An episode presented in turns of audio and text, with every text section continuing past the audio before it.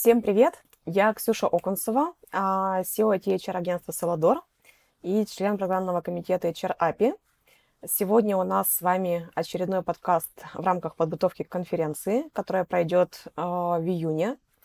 Поэтому у вас есть еще миллион возможностей подать доклад и купить билеты. You're welcome. А сегодня наша тема а, немножечко холиварная, немножечко экзистенциальная – а, и называется она «Миссия рекрутера».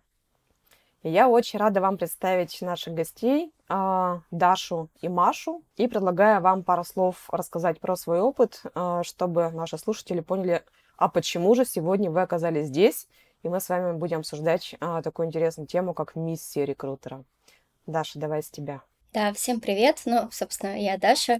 А, я 10 лет в рекрутменте, э, работала и в агентствах, и в крупных продуктовых компаниях, в Озоне, в Сбермаркете. Сейчас я работаю ТУТУ, поэтому, в общем, опыт большой. Кажется, что много что тоже про, по этой теме могу сказать из собственных соображений и из того, что, в принципе, из практики подчеркнула. Здорово. Спасибо тебе.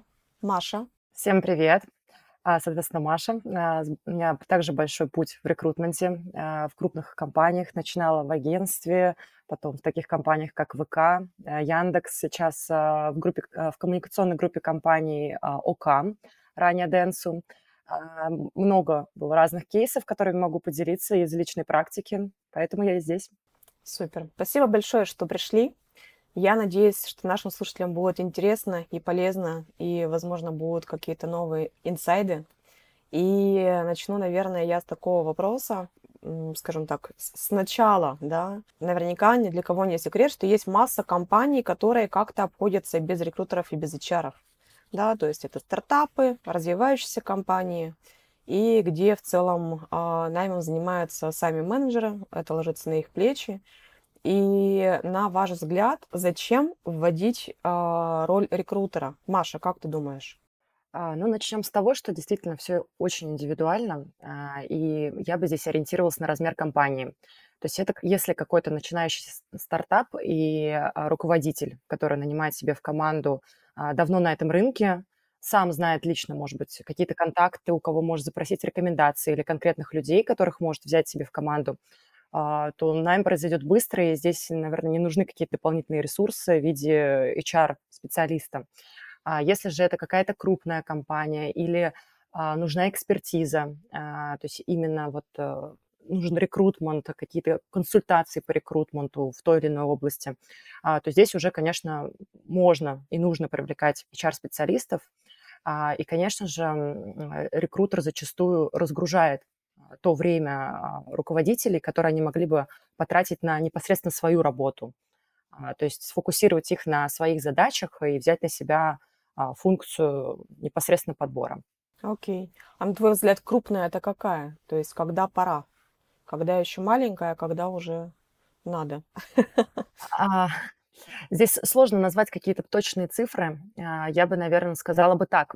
Если больше половины времени у менеджера уже занимает подбор.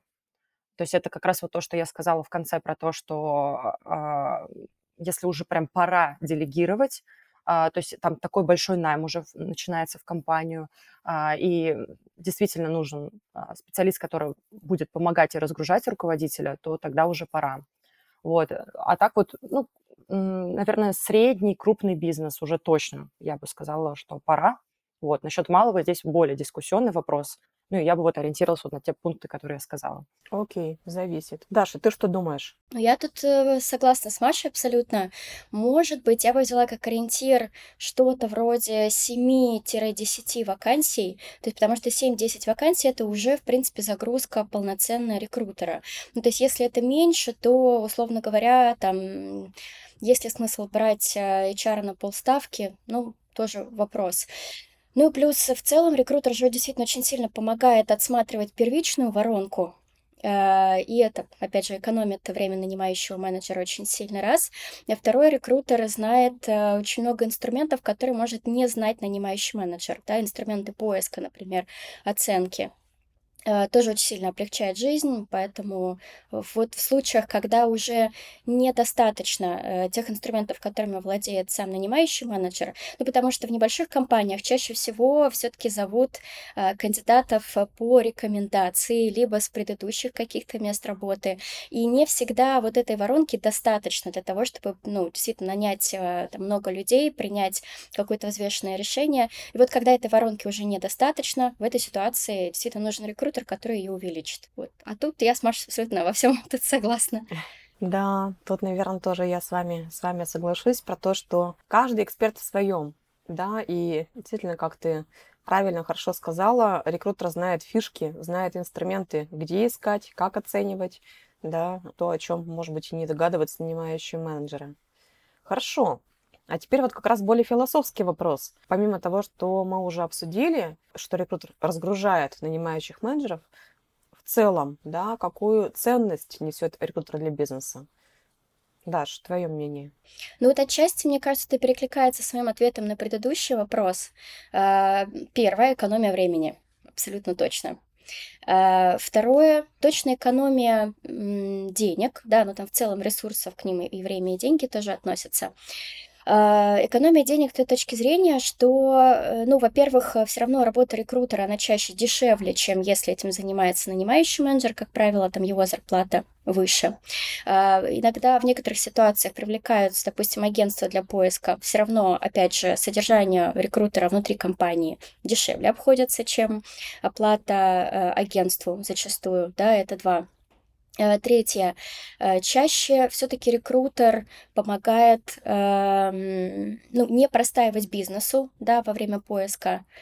Э, да, то есть люди могут продолжать дальше да, там, свою работу, и зачастую рекрутер подбирает гораздо быстрее, да, за счет этого, опять же, нет какого-то простое.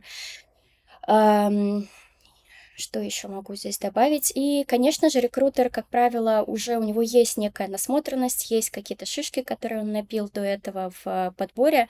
Это означает, что он будет подбирать более качественно людей, которые будут проходить испытательный срок, которые будут вливаться в компанию, подходить и компании, команде, и роли. Ну, соответственно, это, в принципе, дальше, чем более стабильный э, коллектив, тем, ну, как правило, компания сама по себе успешнее. Конечно. И опять же, это и про время, и про деньги, да, потому что если у Да, нас да. невысокий процент прохождения испытательного срока, ну, кажется, что есть какая-то проблема, это снова время на поиск, на адаптацию. Маша, ты что Конечно. скажешь, если что-то добавить? Да, я бы еще добавила про такое понятие, как HR-бренд. А, Я думаю, что когда а, сами руководители подбирают а, и ну, вот эти вот подбо- э, этапы подбора устраивают с разными кандидатами, они могут забыть про, такую, про такой нюанс, как обратная связь. А, HR в этом плане, наверное, более так, э, ну, к этому скрупулезно относятся. А, более того, там зачастую на это подвязан KPI. А, и, конечно, они, HR, как, как правило, знают, как лучше дать обратную связь, про всех вспомнят, э, и поэтому это формирует э, лучшую репутацию о компании как работодателя. Вот, поэтому, когда есть, конечно, HR-специалист, то для HR-бренда это очень хорошо. Важно, чтобы действительно а, большинство HR следовало эту правилу, потому что, к сожалению, то, что мы видим на рынке, да, в плане обратной связи, далеко, далеко не все а, как-то а, задумываются об этом и как раз о такой важной теме, как HR-бренд, репутация компании, да, потому что рекрутер это, это лицо компании, это входная точка. Угу. Окей. Тут, наверное, можно про а, любого специалиста, так сказать, да, разделить на две категории. Но так как мы сегодня говорим про рекрутинг, как вы думаете, что отличает рекрутера-исполнителя от рекрутера-партнера? Моя собака что-то э, думает на этот счет. Я думаю, что она аж залилась лаем. В прошлой жизни она явно она была говор... рекрутером. Да. Я такая, черт возьми, что я сейчас рекрутер-исполнители, только эксперты. Да, как ты возбудил этот вопрос, возмутил. И тем не менее, Даш, давай с тебя. Хорошо. Ну, первое, что отличает, это, безусловно, уровень экспертизы и возможность давать где-то консалтинг, ну, то есть в целом такой некий консалтинговый подход. Не просто, да, мне упала заявка на подбор, я пошел искать человека ровно по тем критериям, которые мне дали. Потому что зачастую вот конкретно так оно не работает. Э, здесь рекрутер-эксперт, он скорее где-то, во-первых, э, дает более подробную картинку рынка, потому что сам уже какое-то время в этой сфере работает, знает, видит рынок, общается с кандидатами, общается, опять же, там с рекрутерами, например, с других компаний. Плюс дает консалтинг там, с точки зрения того, как, например, в других компаниях оргструктура выстроена, какие зарплатные вилки, можем ли мы под э, те э, критерии, там, структуру, зарплату и так далее, компетенции, э, действительно найти человека, да, по пожеланиям нанимающего менеджера. Не всегда это возможно, и здесь очень важно объяснить нанимающему менеджеру, что из того, что он хочет реально, а что все-таки есть смысл где-то перестроить, переделать, подумать, э, ну и так далее. А, мне кажется, такое самое, наверное, основное, основное, что отличает. Плюс, безусловно, это наличие экспертизы на конкретном рынке или в конкретной сфере, где этот человек подбирает персонал. А, это, опять же, чувствуют и сами кандидаты, когда общаются да, с рекрутером. А, то есть вообще понимание того, а что на рынке творится, как, в принципе, он устроен, какие конкуренты, какие тренды и так далее, это тоже, ну, на самом деле, сильно выделяет, э, да, именно рекрутера-эксперта. Может быть, что-то еще вспомнится. Это, наверное, первые такие два пункта, которые сразу пришли в голову. Может быть, мне тут Маша дополнит еще. Да, наверняка Маша дополнит. Если тебе что-то вспомнится, то ты сигналь, как мы с Машей закончим. Маша? Да, я бы, наверное, сказала, что эксперт еще отличает такая проактивность и превентивность в плане того, что э, исполнитель, он вот идет, да, действительно там по четко отработанной схеме и делает то, что ему говорят, а эксперт, э, он заранее уже понимает, что есть проблема на каком-то этапе подбора, и может с, с этой информацией прийти а, к нанимающему менеджеру и не просто сказать, вот у нас проблема, а прийти уже с какими-то вариантами, решения этой проблемы. И вот действительно а, эксперт умеет выстроить партнерскую позицию, то есть а, с нанимающим менеджером создать такую атмосферу, что вот мы с тобой в одной лодке, вот смотри, давай решать совместно эту проблему, вот такая проблема, такое решение, такие варианты, что думаешь, вот. И мне кажется, это вот отличает как раз эксперта, как раз за счет уже полученного опыта, уже за счет того, что он много раз проходил все эти этапы, он понимает уже а, такие слабые места, а, узкие какие-то, вернее, места, слабые точки, и действительно может а, быстрее как-то среагировать заранее. Сам подсвечивает. Да. Угу. Да, ты очень классно сказала про партнера. да, Даш? Э, вспомнила, дополню. Э, да, во-первых, про партнерство как раз тоже хотела добавить. Партнерство в себя включает э, сразу, мне кажется, несколько пунктов. Это и умение рекрутера вовлечься где-то в проблемы заказчика, Э, да, тоже понять эм, его в большей степени, да, то есть что мотивирует его ставить такие, например, требования, почему у него такие ожидания. Второе — это управлять этими самыми ожиданиями. Э, ну, и плюс где-то даже давать э, обратную связь нанимающему менеджеру о том, что, может быть, там, в процессе рекрутмента ему стоит делать по-другому. То есть рекрутер-исполнитель, скорее всего, обратную связь давать не будет, Э, да, это тоже, мне кажется, такое большое отличие. Да, да, соглашусь.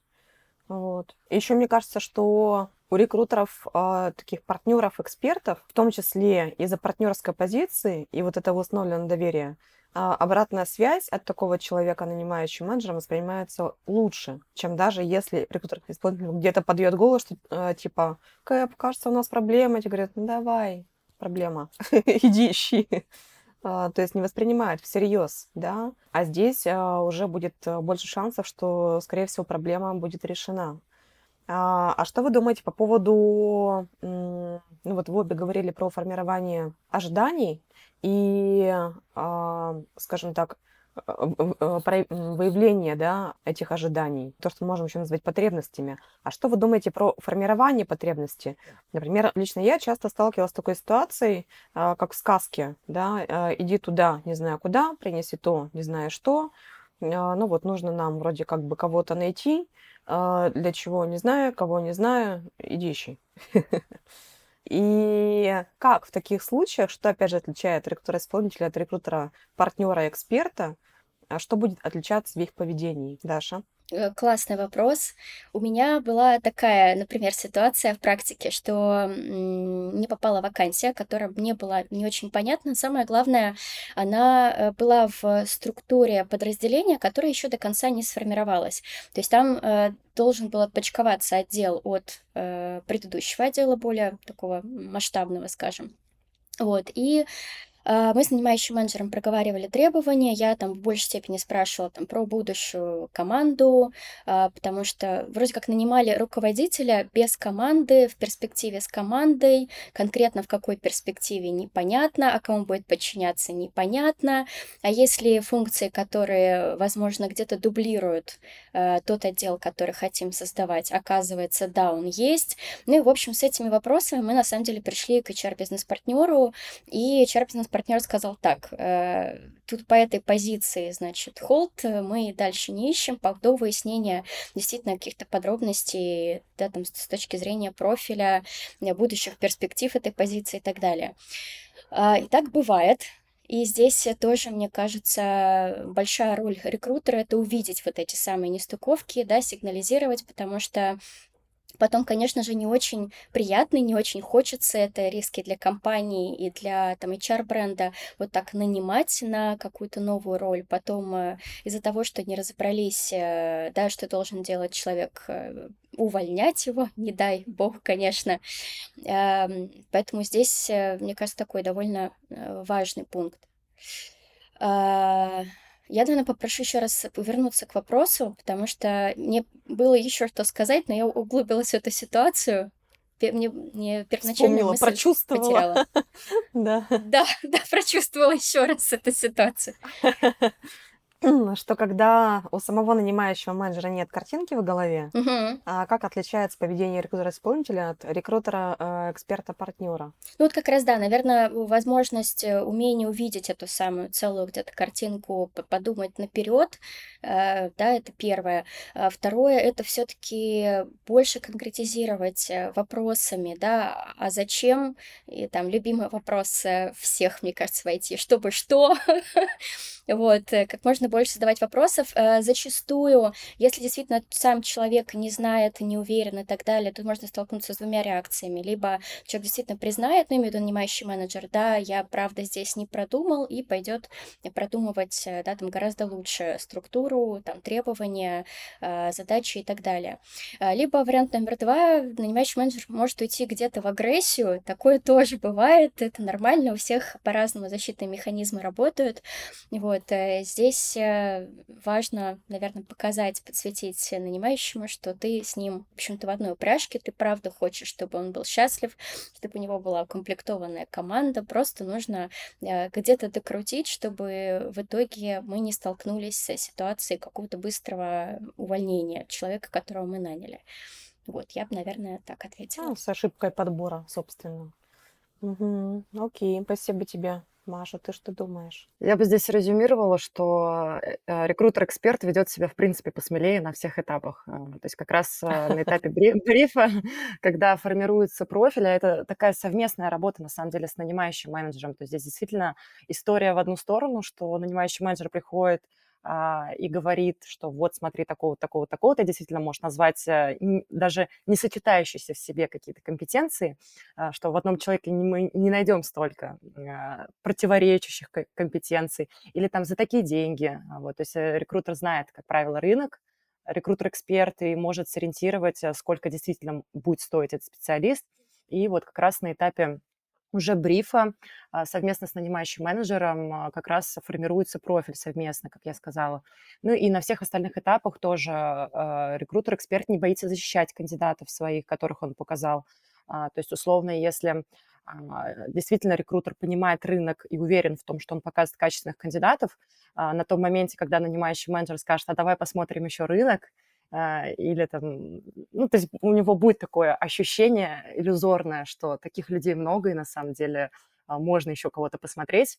А, рекрутер-эксперт встанет в защиту тех, кого он уже показал, и скажет, во-первых, что это было непросто их найти, и что действительно они подходят, и уже можно делать выбор из тех, кто есть. И вот это, наверное, самое главное еще отличие рекрутера-эксперта от исполнителя. Исполнитель, скорее всего, пойдет и а, будет до победного искать, искать, а, показывать а, большие воронки кандидатов. А здесь должен быть такой точный удар, и не, не, не нужно огромное количество кандидатов показать и весь рынок, чтобы принять решение. Да, а если рынка нет, то на самом деле, как ты сказал, будет до победного искать и в итоге никого не находить. Потому что, потому что рынок закончился, будет сидеть, грустить и плакать. И... Но раз начальник сказал надо, значит надо. значит будем делать, да, до потери пульса. Да. Интересная мысль. Я бы тут еще, наверное, хотела добавить про а, формирование потребности. Даша классно сказала про вопросы зачем и чтобы что. А, обычно какие-нибудь там продукт-менеджеры любят задавать такие вопросы. Да-да. Вот.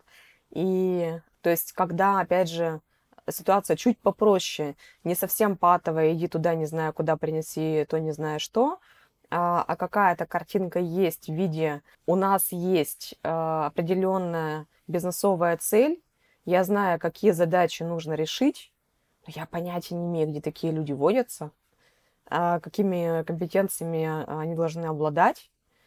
А, то есть я знаю, что надо сделать, а какой человек попадет под портрет, я не знаю.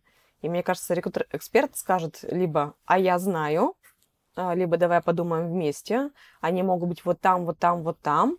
Это может быть вот такой вот комплекс, либо сказать «слушай, давай я пойду проведу research рынка, и к тебе приду, и мы с тобой вместе посмотрим то, не то, да, синхронизируемся. Что я возьму... Ты, окей, ты не знаешь, это ничего страшного, это нормально, но давай мы с тобой узнаем вместе. Вот, мне кажется, что может быть еще такой вариант. Окей, поговорили про нанимающих и про взаимоотношения с ними. Как вы думаете, на что а, в целом а, в бизнесе рекрутер может повлиять? Кроме того, что мы уже обсудили, ну, то есть на что у него есть реальное влияние и до чего он может дотянуться. Маша? Да, здесь еще, конечно, зависит от позиций, на которые подбирает рекрутер. Но если прям по самым смелым моментом брать, то не побоюсь сказать, что рекрутер даже косвенно влияет на выручку компании, особенно если речь идет о специалистов, о подборе специалистов, которые непосредственно приносят деньги компании, то есть э, те же селзы. То есть в зависимости от того, насколько крутых селзов найдет э, HR, здесь будет э, непосредственное влияние на выручку. Вот. Ну и также, если HR подбирает продукт-менеджеров, продукт-оунеров, которые влияют на продукт, то здесь также а, можно сказать, что HR может повлиять на продукт. А, ну и, конечно, такое, если прям из HR говорить а, таких терминов, то это, конечно, текучесть кадров, а, потому что мы также очень скрупулезно проверяем мотивационный блок, почему человек в целом хочет в нашу компанию, почему заинтересовала вакансия, почему ранее у него были переходы. Вот, поэтому здесь мы как-то можем даже заранее предвидеть, насколько человек мотивирован, а, и насколько он а, долго сможет задержаться. Конечно, здесь э, никогда нет никаких стопроцентных гарантий. Мы понимаем, что а, здесь есть такой фактор, как меняющаяся постоянно реальность, и человек может думать одно, потом выйти и там далее уже вопрос адаптационного процесса онбординга. Ко мне кошка присоединилась. У тебя свой ассистент, да. Да. Животные сегодня активно участвуют в подкасте. Им же тоже да. интересно, конечно. Так что да, текучесть кадров здесь а, определенно мы влияем на этот момент, а, но не, конечно, сто процентов. Здесь много и других факторов еще есть. Угу. Ну, общая работа с менеджерами на самом деле. Тут, конечно, опосредованно да, а, но, наверное, наверное, этим и классно, что отчасти мы на это можем повлиять, хотя, казалось бы, HR и рекрутинг ну, как будто бы сервисное подразделение, несмотря на то, что можно быть в партнерской позиции, но тем не менее влиять действительно непосредственно на бизнес-бизнес. И, и это круто. И, и это, опять же, а, про, скажем так, характеристики рекрутера, партнера, да, наверное. Даш, тебе есть что дополнить? Я, наверное, дополню, что мне кажется, рекрутер в целом может влиять на, э, во-первых, общий уровень экспертизы в командах, да, отбирая там сразу там, более качественных кандидатов, показывая более качественных людей с каким-то хорошим опытом, например. Это раз. Второе, мне кажется, он влияет на общий уровень счастья э, наверное, в компании. Как это может быть не очень масштабно слишком для рекрутера звучит, но так или иначе, когда особенно тоже поработал в этой сфере, поработал в этой конкретной компании, а, тоже уже где-то набил шишки, ты знаешь, например, какие люди лучше подходят э, в эту команду, они себя более а, комфортно чувствуют да, в своей тарелке, и ты уже можешь более прицельно этих людей отбирать на первичных этапах. А, плюс э, я бы сказала, что, безусловно, влияем на ну, HR бренд, да, само собой, это уже упоминалось, но там в этом контексте, наверное, еще раз я э, тоже хотела про него напомнить, что э, то, как рекрутер контактирует, например, с рынком, да, влияет на, в том числе, ну и не только на HR-бренд, но и как-то в целом, так или иначе, HR-бренд — это часть общего бренда компании. Вот, и э, то еще, мне кажется, рекрутер может повлиять в некоторой степени на уровень зарплат в компании. То есть если рекрутер, например, приходит и говорит о том, что э, вилки поменялись для того, чтобы, если мы хотим привлекать определенного уровня э, или там с определенным стеком кандидатов, они сейчас вот стоят столько, э, это означает, что нам где-то нужно пересмотреть наши вилки, дабы быть в ногу с рынком.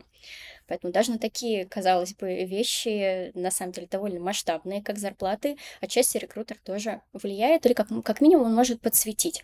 Да, там в зависимости уже от того, насколько компания большая, если выделены какие-то подразделения, там CNB, HR бизнес-партнеров и так далее, но как минимум э, рекрутер может инициировать этот процесс где-то пересмотра вилок.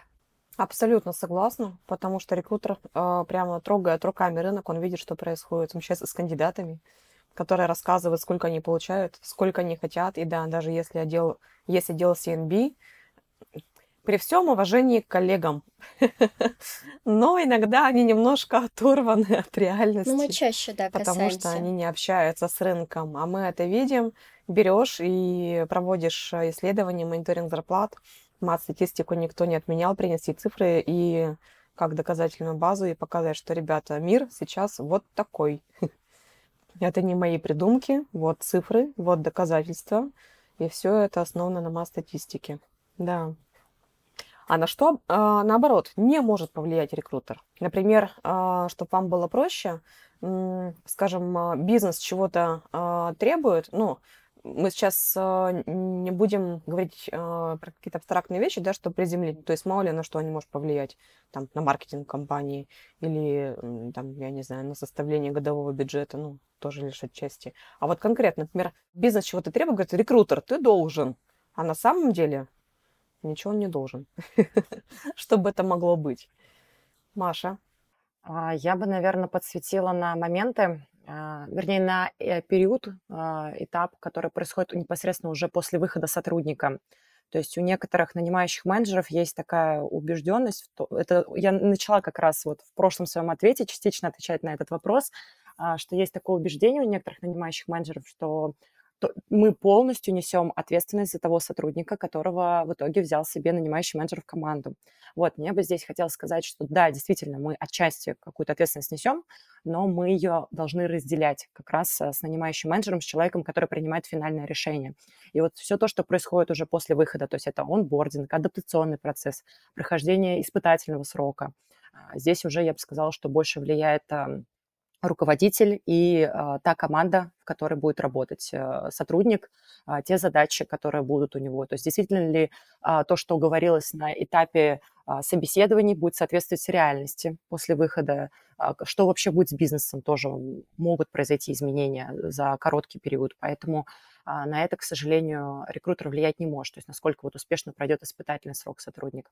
И еще были такие моменты, например, у меня в практике, когда а, всплывали какие-то неприятные истории про сотрудника. А, то есть, э, не знаю, тут речь идет, наверное, о, каких-то административных историях. Вот с, уголов, с уголовными я не сталкивалась, но, э, например, то, что у сотрудника какое-то время назад э, были ситуации, когда у него была административная ответственность, и здесь, конечно, рекрутер точно это не проверяет, никогда. Здесь э, для этого специально есть э, а, отдел службы безопасности, которые должны за это отвечать. Вот, и здесь важно... Да, но мы про если... него не говорим.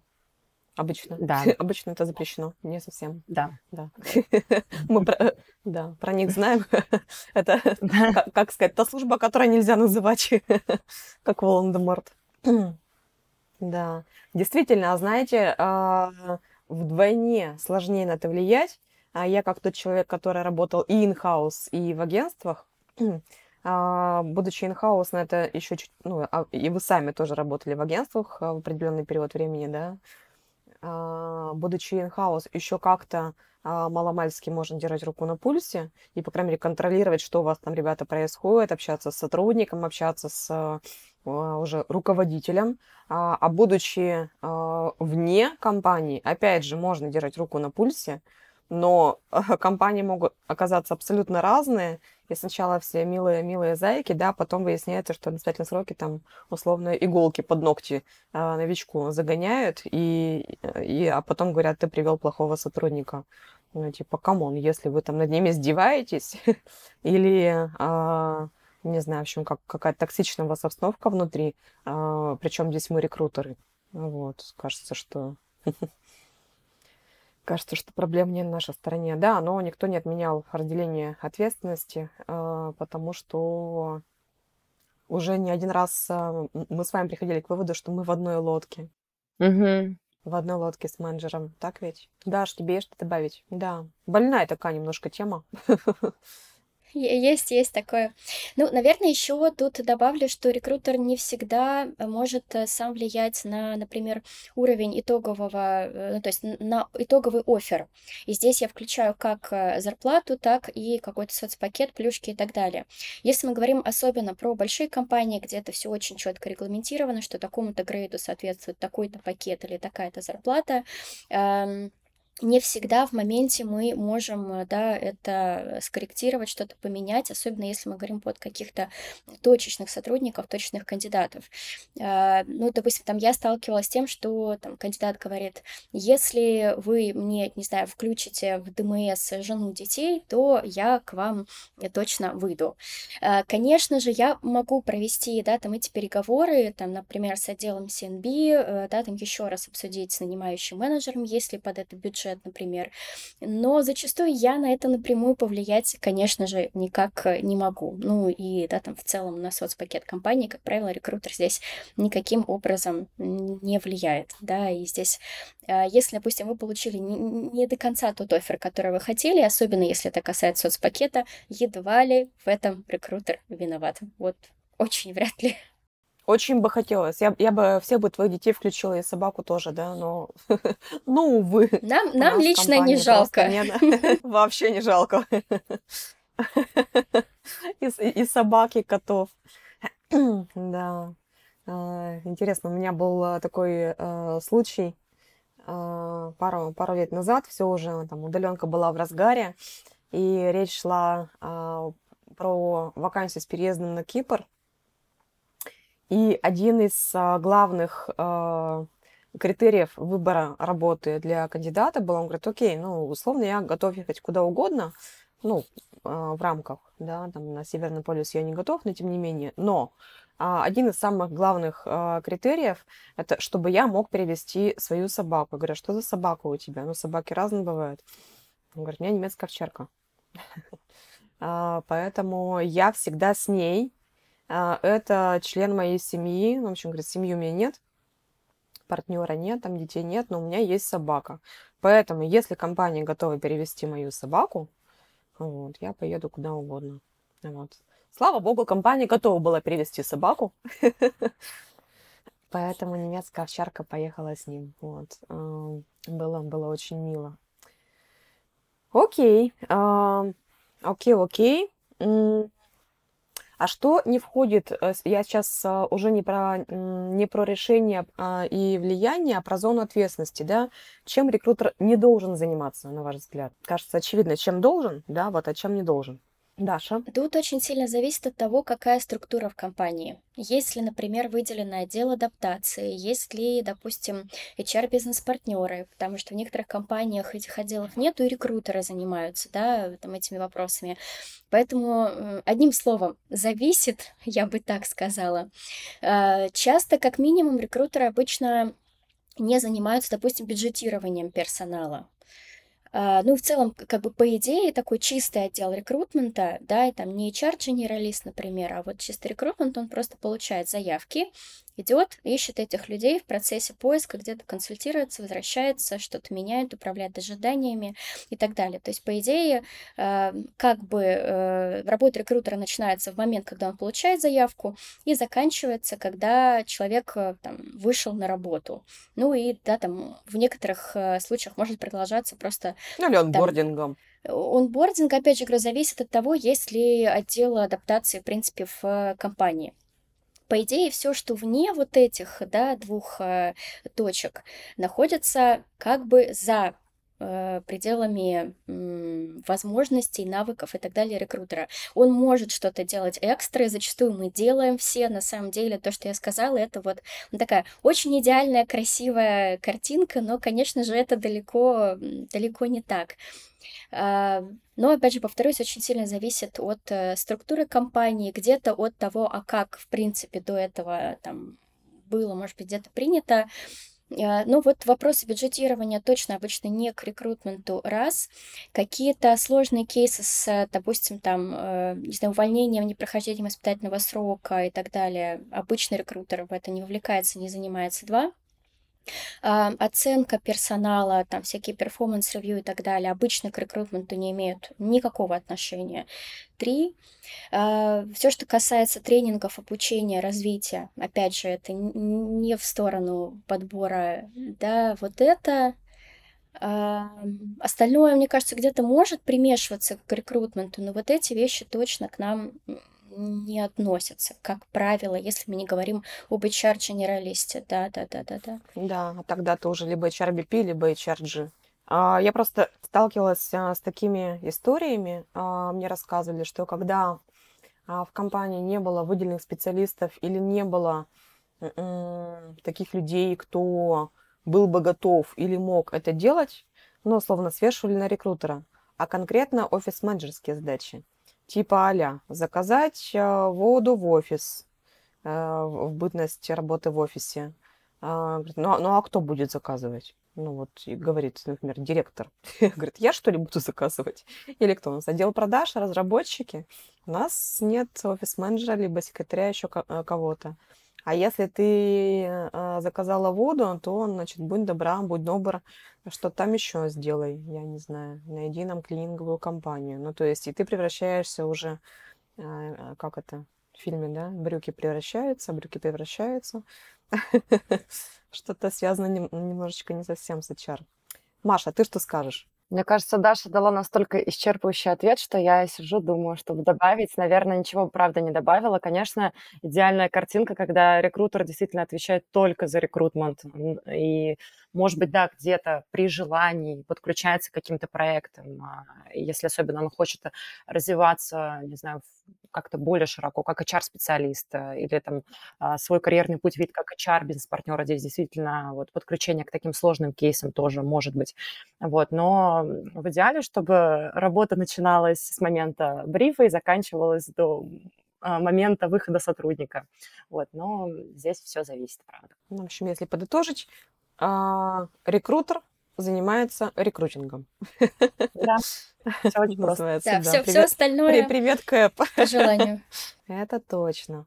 Хорошо. А, а вопрос про, про компетенции, а, он на самом деле очень обширный. Мне кажется, можно много про это говорить но, возможно, какими-то такими высокоуровневыми мазками, а, какими компетенциями должен обладать рекрутер, если он приходит в компанию, о которой мы говорили в самом начале, где раньше рекрутера не было. И, ну вот не было. Они, ну, то есть бизнес не знает вообще, кто такой рекрутер, и с чем его едят, и вообще можно ли его есть.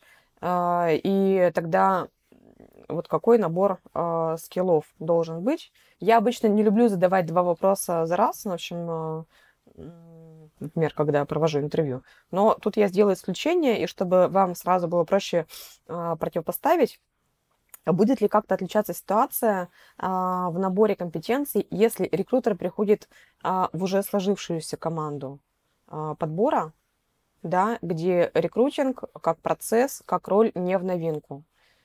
Вот, в общем, две разные ситуации и э, набор скиллов. Даже давай с тебя. Если рекрутер приходит в компанию, где, например, рекрутмента не было, ну или как таковой там HR-функция не очень развита, то, кажется, ему в большей степени нужны будут э, следующие э, там навыки, компетенции. Это лидерства, потому что ему очень вероятно нужно будет это стартовать вообще новые функции, новые процессы и так далее. А, кроссфункциональная коммуникация, ему, скорее всего, придется налаживать э, да, какие-то процессы между подразделениями, например, кадровым администрированием, а, там, системными администраторами, вообще хелпдеском, там, руководителями теми же, да, и так далее. А, сюда же я бы отнесла еще системное мышление, а, потому что человек для того, чтобы простраивать какие-то процессы, он должен понимать, да, там пункт э, раз, пункт два, пункт три, к чему хотим прийти, какие проблемы у нас на этом пути могут, э, например, возникнуть, как мы их будем решать, предотвращать, ну и так далее. Вот.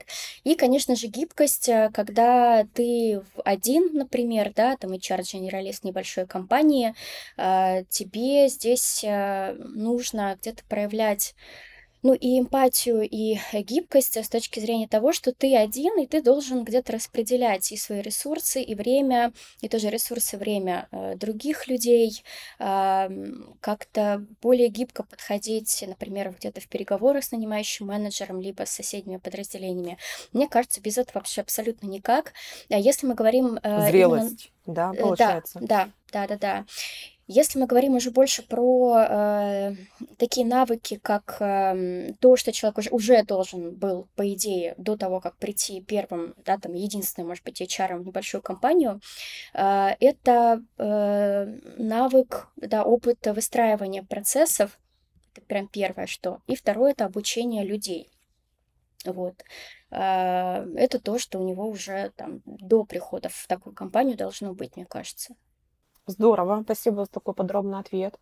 Маш, есть, если что дополнить. Да, я бы добавила навык приоритизации, потому что когда человек придет и будет выстраивать функцию с нуля, то на него упадет очень много разноплановых задач, и здесь важно сфокусироваться а, на таких особо важных и также я бы добавила такой еще комментарий, что вот то, что Даша перечислила, и то, что я добавила, это, ну, вот эти все навыки, компетенции, это не значит, что их не должно быть у рекрутера, который приходит уже в компанию, где эта функция построена, разумеется, в идеале, чтобы эти все равно компетенции были, потому что там и системное мышление, приоритизация, все рекрутеры должны обладать этим навыком. Тут просто, наверное, вопрос а, в том, насколько развит этот навык. Наверное... Уровни развития компетенции. Да, да. Вот у человека, который приходит в компанию с нуля выстраивать эту функцию, то есть он действительно, у него должны действительно сильно развиты эти навыки, и он, правда, должен быть таким лидером. Здорово, спасибо. А как вы думаете, до какой степени а, мы уже а, говорили а, про то, как может рекрутер влиять на бизнес компании, и поговорили про то, что это может быть в том числе и прибыль, и, и счастье сотрудников, да, там какие-то другие вещи. Но при этом зависит, зависит от того, с каким, с каким персоналом, в какой сфере бизнеса рекрутер работает. Правильно? Что если СЛЗ, да, то, значит, а, на, на продажи как-то косвенно может влиять. Если, условно, это другие какие-то роли, то там другое посредственное влияние. Но если мы возьмем любую сферу бизнеса и любой стрим, с которым работает рекрутер, а, на ваш взгляд, до какой степени а, он должен погрузиться вглубь как бы да, до какой степени закопаться в предметную область для того, чтобы качественно выполнять свою работу, качественно вести подбор и на своем уровне оценку, фильтрацию кандидатов. Маша. А здесь сложно, конечно, назвать какую-то грань. Мне кажется, при, при желании, э, чем больше знает э, рекрутер о предметной области и о той сфере, да, куда он подбирает э, персонал, тем будет для него же лучше и комфортнее. Я бы сказала, наверное, так. А, здорово, когда рекрутер говорит на одном языке со своими кандидатами. А, здесь, конечно, тоже такой дискуссионный вопрос. Сейчас, может, Даша тоже добавит, но, а, правда, здесь нет такой прям must-have, что рекрутер должен техническую часть очень глубоко проверить, но поверхностно, ну, желательно, да. Вот, и здесь, конечно, помогает э, вот этот этап э, брифа с нанимающим менеджером, когда нанимающий менеджер как раз может подсказать, э, какие вопросы должны быть заданы на тему хард-скиллов, какие правильные ответы здесь должны быть. Поэтому а, чем больше, повторюсь, да, рекрутер погружен, тем лучше. Вот, но базово обязательно как-то, хотя бы терминология, хотя бы какие там ключевые а, метрики, не знаю, KPI у этого специалиста, как он будет оцениваться в перспективе, потому что а, все эти вопросы как минимум задает кандидат на этапе интервью. Вот. Угу, спасибо тебе, Даш. Мне кажется, очень холиварная тема про то, насколько очень. рекрутер должен быть экспертом в том, кого он подбирает. Ну, конечно, я думаю, что там несколько людей, которые меня э, там сейчас будет слушать этот подкаст, возможно, меня кинут э, где-то тухлыми помидорами, но лично мое мнение, что рекрутер не должен э, усиленно разбираться в технической части. Для меня лично очень странно, если нанимающий менеджер хочет, чтобы ты, не имея каких-то действительно практических э, знаний, проверял их экспертизу. Ну, это невозможно. А самое главное, и это даже не только там мое мнение, просто мы про это много разговаривали там со знакомыми, с друзьями, кто тоже, безусловно, собеседовался, проходил этапы да, отбора с рекрутером. Если честно, во многом это звучит иногда даже смешно, когда рекрутер задает какие-то очень специфические вопросы, не знаю, по теме Data Science, например.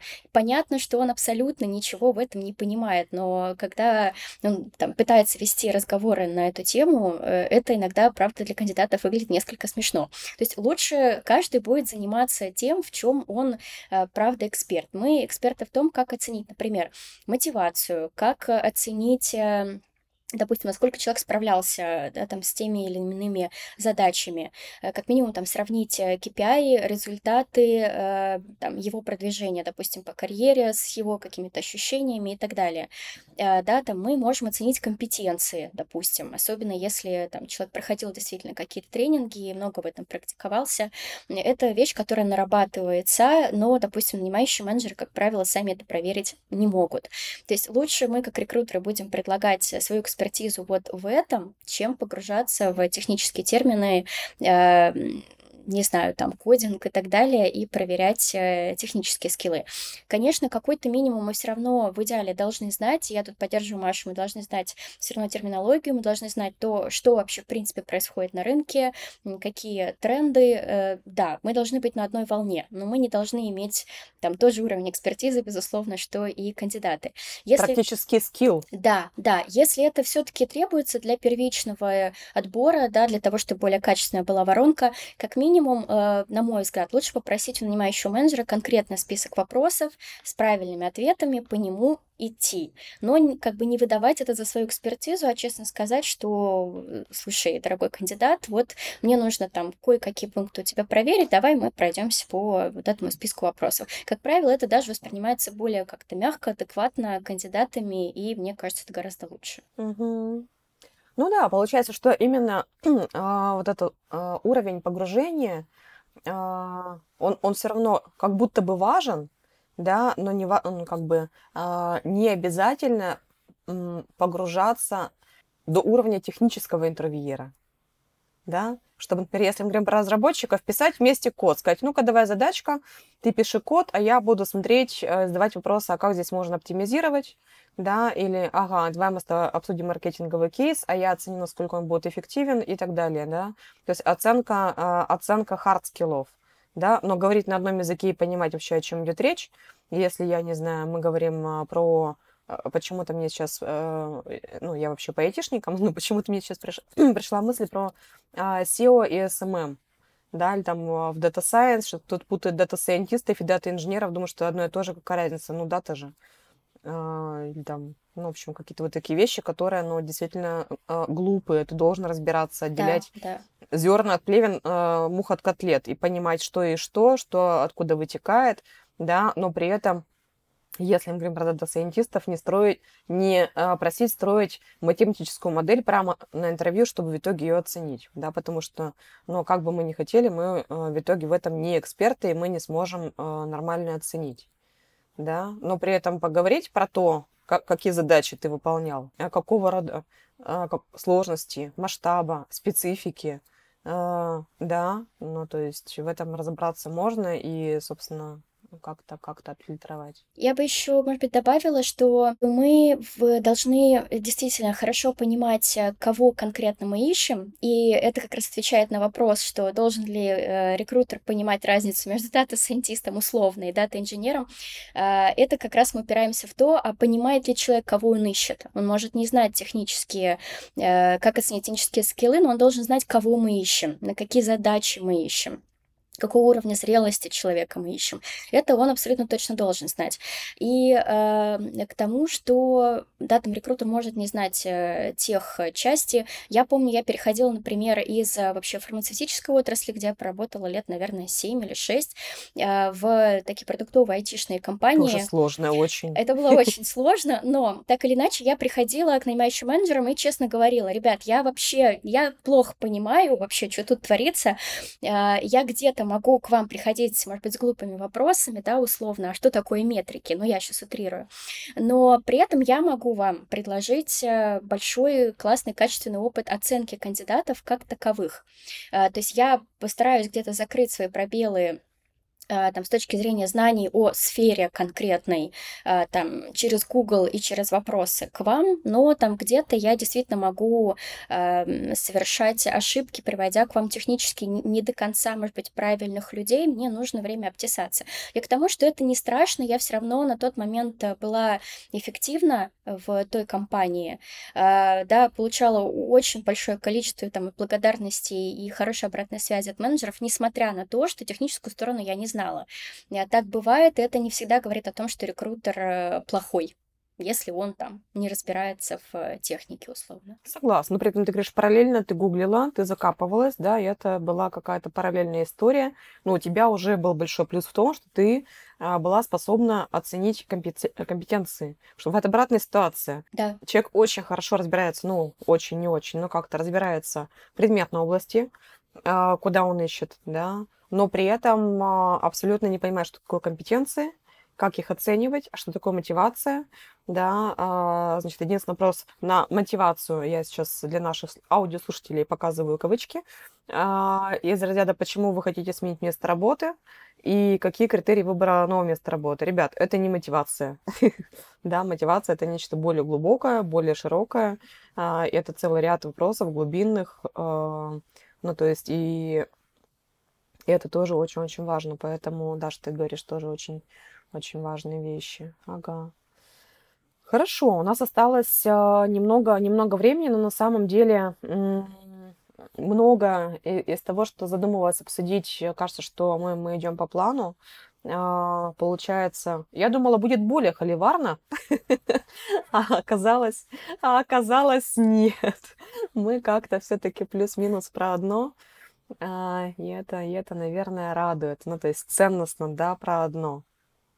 И я очень надеюсь, что нашим слушателям, а, опять же, и будут э, и инсайды, и будет отвлекаться, да, про те ценности и как раз ту миссию, которую сегодня мы с вами обсуждаем. А, спасибо вам большое за это. А, теперь, наверное, не очень, не очень приятный вопрос, на который я бы все равно хотела обсудить. Вот мы все говорим про успешный успех, эффективных рекрутеров, экспертов, партнеров. Но, к сожалению, как в любой сфере, а, бывает иначе. Так вот, на ваш взгляд, а, за что а, можно и нужно уволить, попрощаться с рекрутером? Даже давай с тебя. Такое бывает, да ведь? Ну, то есть... Такое бывает, конечно. Э, я бы сказала, ну, первое, самое очевидное, если э, у рекрутера низкое качество рекрутмента, как это можно посмотреть? Первое, это, в принципе, низкие показатели по конверсиям, э, да, то есть переход из этапа в этап и объем первоначальной воронки, который, да, этот рекрутер создает. А, плюс э, количество принятых офферов. Да, не на 100% это зависит от нас, но я бы сказала, честно говоря, процентов на 80-90 это все-таки зависит от рекрутера. А, плюс добавила бы, ну, что в целом, если человек не справляется с объемами, на которые он, да, там, коммитится в компании, опять же, бывает такое, что компании просят очень много или точнее, много для конкретного человека, то есть у нас у всех есть какая-то внутренняя пропускная способность, сколько там условно кандидатов мы можем обработать, сколько интервью можем провести, и здесь могу сказать, что у каждого человека она может быть немного разная. Есть люди, которые круто справляются с массовым рекрутментом, да, и там 8-10 интервью в день вообще для них не проблема. И, ну, там, мои аплодисменты я так не умею, честно. Моя пропускная способность, например, гораздо меньше. Я немножко другого типа человек. Мне скорее, например, подходят точечные вакансии, где много интервью не надо, но нужен очень хороший такой pre-selection. Вот, и опять же, это не говорит о том, что я э, там плохой или хороший рекрутер, это говорит о том, что мне подходят определенные там объемы, определенные э, позиции, наверное, вот так. Но, например, э, если бы я работала в массовом рекрутменте, я была бы плохим рекрутером, которого, честно, возможно, надо уволить, ну, условно, ну, не могу я 10 интервью в день проводить. Вот, э, Наверное, так. Ну и плюс э, я бы сказала, что это невнимательность где-то к цифрам, к деталям и так далее. А, ну, то есть, если человек пять раз подряд э, не тем людям прислал не те оферы, условно, здесь большие, большие вопросы. Это и конфиденциальная информация, ее распространение, а, да, ну и в целом, там, дальше, например, с этим оффером могут либо там человек может отказаться от него, либо, допустим, кадры могут его неправильно оформить дальше этого человека. Ну, в общем, это создает массу неприятностей дальше э, по и, и для самого кандидата, и для соседних подразделений. И в этой ситуации я бы тоже сказала, что есть смысл подумать об увольнении такого человека. Угу. Такое профессиональное раздолбайство, да, невнимательность. Ну да, да. В детали. Угу. Маш? Я бы еще добавила фидбэк от заказчиков. А, Все-таки это очень важно, насколько приятно коммуницировать с этим рекрут, рекрутером. А, И действительно, рекрутер может быть эффективным, у него могут быть закрытия, но с ним неприятно а, работать и вообще выстраивать коммуникацию. И вообще. Да, и вообще. Здесь оценка 360 на самом деле помогает, то есть чтобы и также коллеги по команде тоже давали фидбэк. А, потому что все-таки, как а, мы говорили в самом начале, это специалист по общему счастью в компании, поэтому если а, рекрутер такой немного токсичный и с ним неприятно коммуницировать, то тут, кажется, вопрос счастья точно не будет закрыт. Угу. Какой бы ни был результат. Я да? еще, угу. если можно, э, коротенько да. добавлю, наверное, не, такое прям э, катастрофическое неумение выстраивать коммуникацию с нанимающим менеджером. Э, это тоже может быть как одна из причин. Потому что в этом случае, если нет партнерства с руководителем, руководитель, нанимающий менеджер, да, всегда будет недоволен. Это означает, что он долгое время будет там смотреть кандидатов, никого не брать. Э, да, это, как правило, как снежный шар накатывается и тоже, вероятно, будет сказываться на результатах. Да, действительно. Действительно, действительно. Вот. Ну или вообще полное отсутствие результатов, да, и понимание, что происходит вокруг. Это я называю а, бомбалею. И а, когда кто я, где я, что вообще происходит, что я делаю. Да, и это может касаться, конечно, не только рекрутера, но и любых других специалистов. А вот. В общем, хочется верить, чтобы таких, таких ребят на рынке в компании было меньше, и а, стремились а, а, большинство из нас, да, из наших коллег стремились к развитию, к самопрокачке, да, быть лучше, чем вчера, чтобы как раз обеспечивать то самое счастье, поддерживать, развивать HR-бренд и собственный в том числе, профессиональным быть, более профессиональным, показывать более крутые результаты, ну, то есть развиваться попросту да, и как вы думаете, а, ваши личные советы а, нашим коллегам и рекрутерам, а, что может помочь, помогает лично вам в таком развитии и не останавливаться, вот как э, в Алисе в «Стране чудес», да, чтобы, как там, чтобы, помогите мне, чтобы оставаться на месте, нужно бежать чтобы куда-то попасть, нужно бежать в два раза быстрее. Вот, я вспомнила, возможно, как-то немножко не так.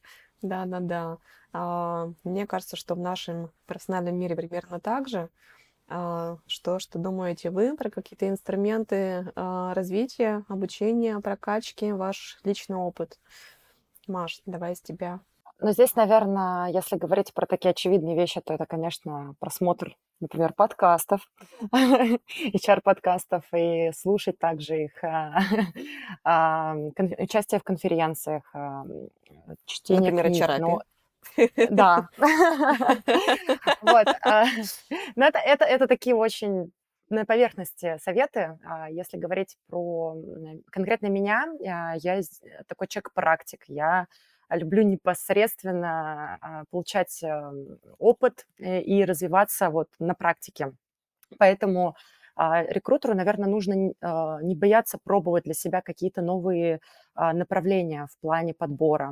То есть если есть возможность, не знаю, например, повышать уровень специалистов, которых он подбирает, то есть, э, например, начинал с джунов, потом постепенно перешел к подбору руководителей, пробовать себя в международном найме, смотреть, то есть какие есть best practice на других рынках. Поэтому я здесь за такую конкретику, за расширение, углубление экспертизы непосредственно в рекрутменте. Вот. Ну и, конечно, общение с коллегами из других компаний, кто какие использует э, фишки, кто какие, у кого какие кейсы есть интересные. То есть постоянно вот э, находиться в этом сообществе, HR-сообществе и обмениваться опытом. Окей, спасибо тебе большое.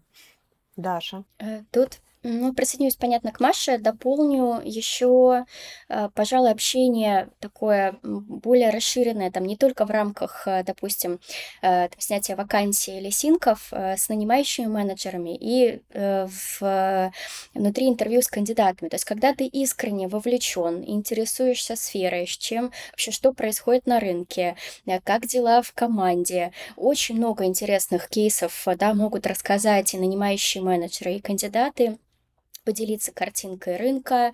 А, это нам дальше может помогать и в нашей дальнейшей работе, да, то есть иногда какие-то классные практики можно подслушать даже не от HR, а от нанимающих менеджеров. Или наоборот, они могут сказать, ой, сейчас там хайп э, пользоваться вот этим, мы это внедрили, у нас не работает, не прикольно. И это тоже информация, она тоже ценная, и я бы сказала, что там я, наверное, большую часть э, каких-то, не знаю, лайфхаках, новостей и так далее, даже, наверное, получаю получают нанимающих менеджеров и от э, кандидатов э, когда с ними действительно простроена классная коммуникация, это тоже, наверное, отдельный скилл, который, мне кажется, надо прокачивать обязательно. Э, в общем, я во многом учусь у них, это раз.